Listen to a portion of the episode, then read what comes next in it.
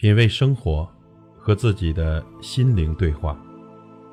朋友你好，我是老齐。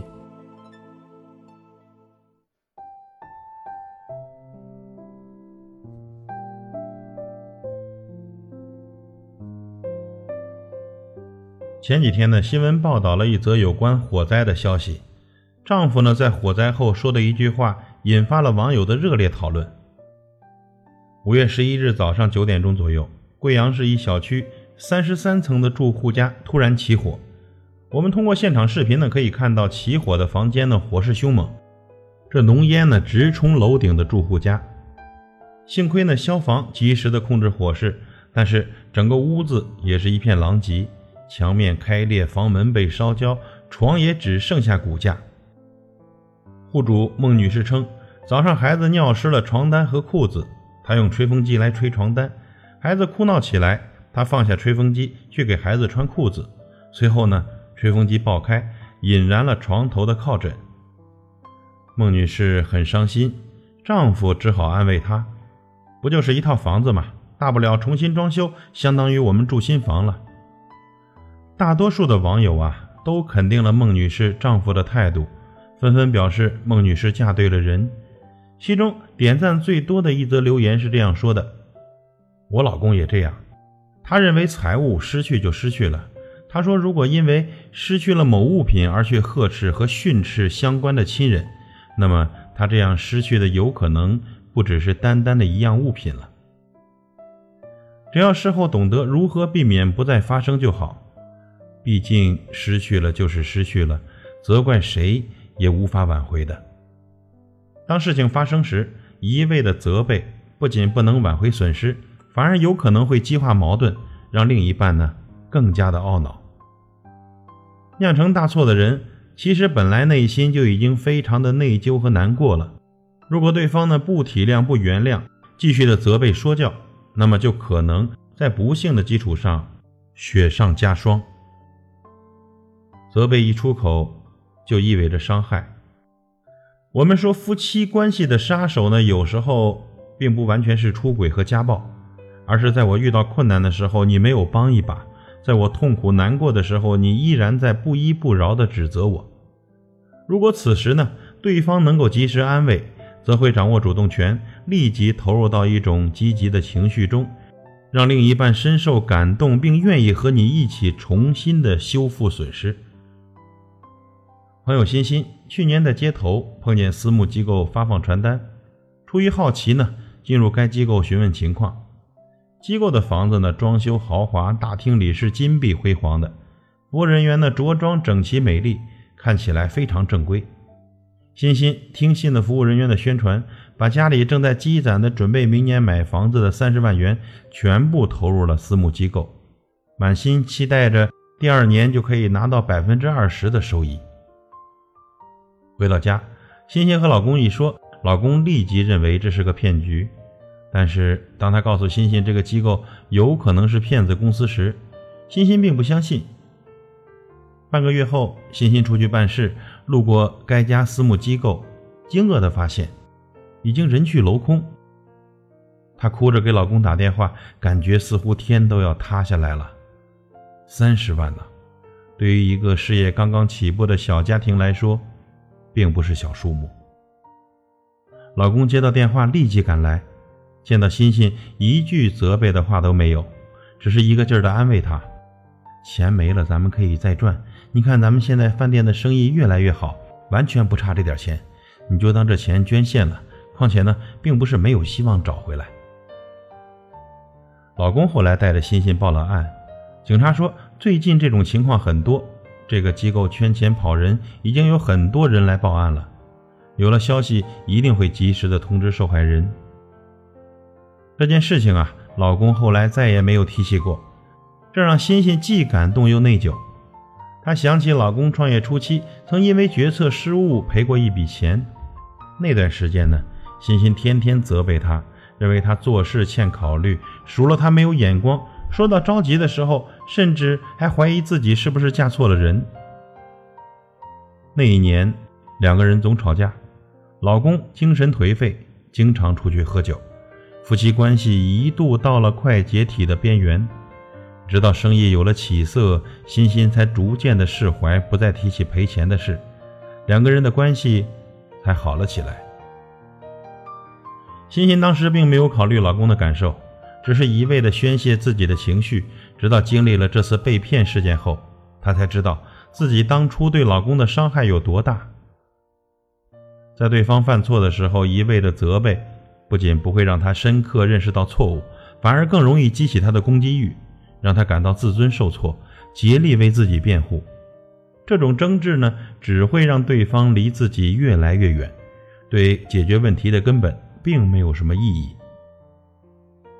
有的人还会因为指责而对自己丧失信心，对另一半失望憎恨，陷入对方并不能感知自己有多痛苦的深渊中。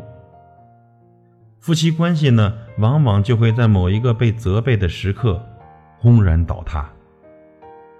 西方有个说法被称为前设行为，指的是遭遇困境时反过来控制局面，而不是被局面所牵制，能够成为情绪的主人。遇到困难的时候呢，具有前瞻性，采取先行一步的行为，立刻的掌控局面。有一个故事讲的是一对夫妻婚后孕育一个男孩，因为母亲的一时疏忽。男孩误食了药物，不幸身亡。孩子父亲见到悲痛欲绝的妻子时，并没有一句责备，而是搂住妻子，对她说了一句：“亲爱的，我爱你。”故事中，丈夫的行为就被称为前设行为。孩子的离去对于妻子而言已然痛不欲生，而丈夫的指责呢，只会加剧妻子的痛苦，而不会起到其他的任何作用。孩子不会死而复生，悲痛也不会因为指责而减少一分。此时的拥抱，彼此温暖，互相鼓励着走出困境，才是最理智的选择。就像杨澜曾说的，在最无助和软弱的时刻，在最沮丧和落魄的时候，有他托起你的下巴，扳直你的脊梁，命令你坚强，并陪伴在你左右。共同的承受命运。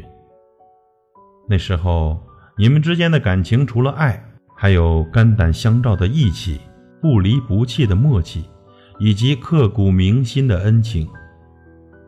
前设行为在生活中的一些小事上同样适用。当对方做错事或者没有达到自己的要求时，另一方可以控制情绪，不立即责备，选择宽容和理解。就会让夫妻关系更加的和谐美满。孩子生病，丈夫责备妻子照顾不周；丈夫应酬醉酒，妻子责备他没有分寸；碗洗的不干净，衣服熨烫的不平整，臭袜子随便乱扔。每天充斥在婚姻生活中的指责、抱怨、不满，在不知不觉中消耗着彼此的耐心和关心。曾经的欣赏、爱慕和激情，在磕磕碰碰中消失殆尽。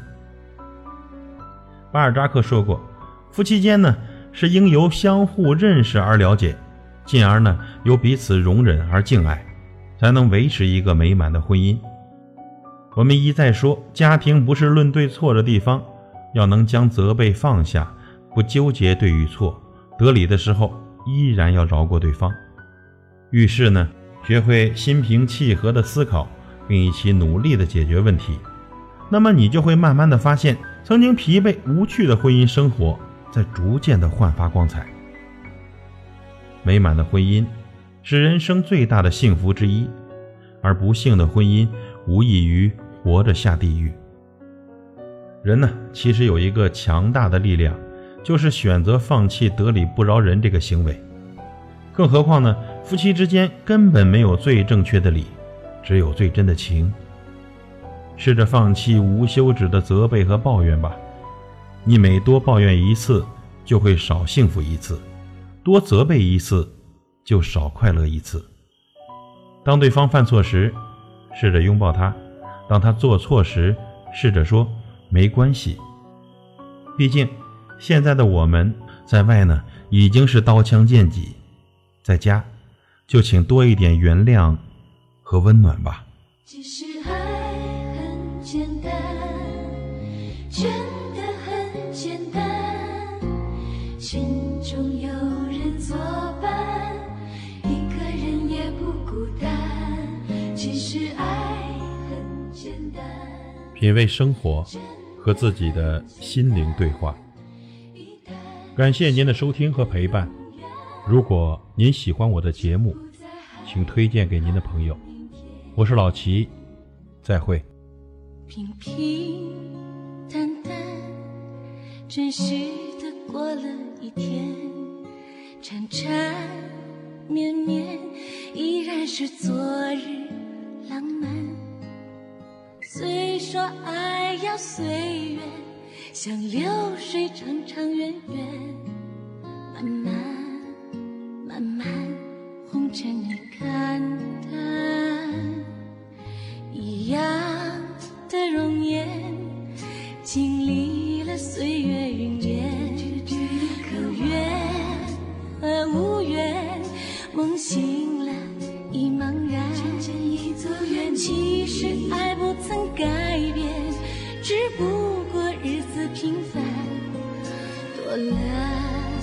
些烦乱，是否还觉得美满？其实爱很简单，真的很简单，心中有人作伴，一个人也不孤单。其实爱很简单，真的很简单。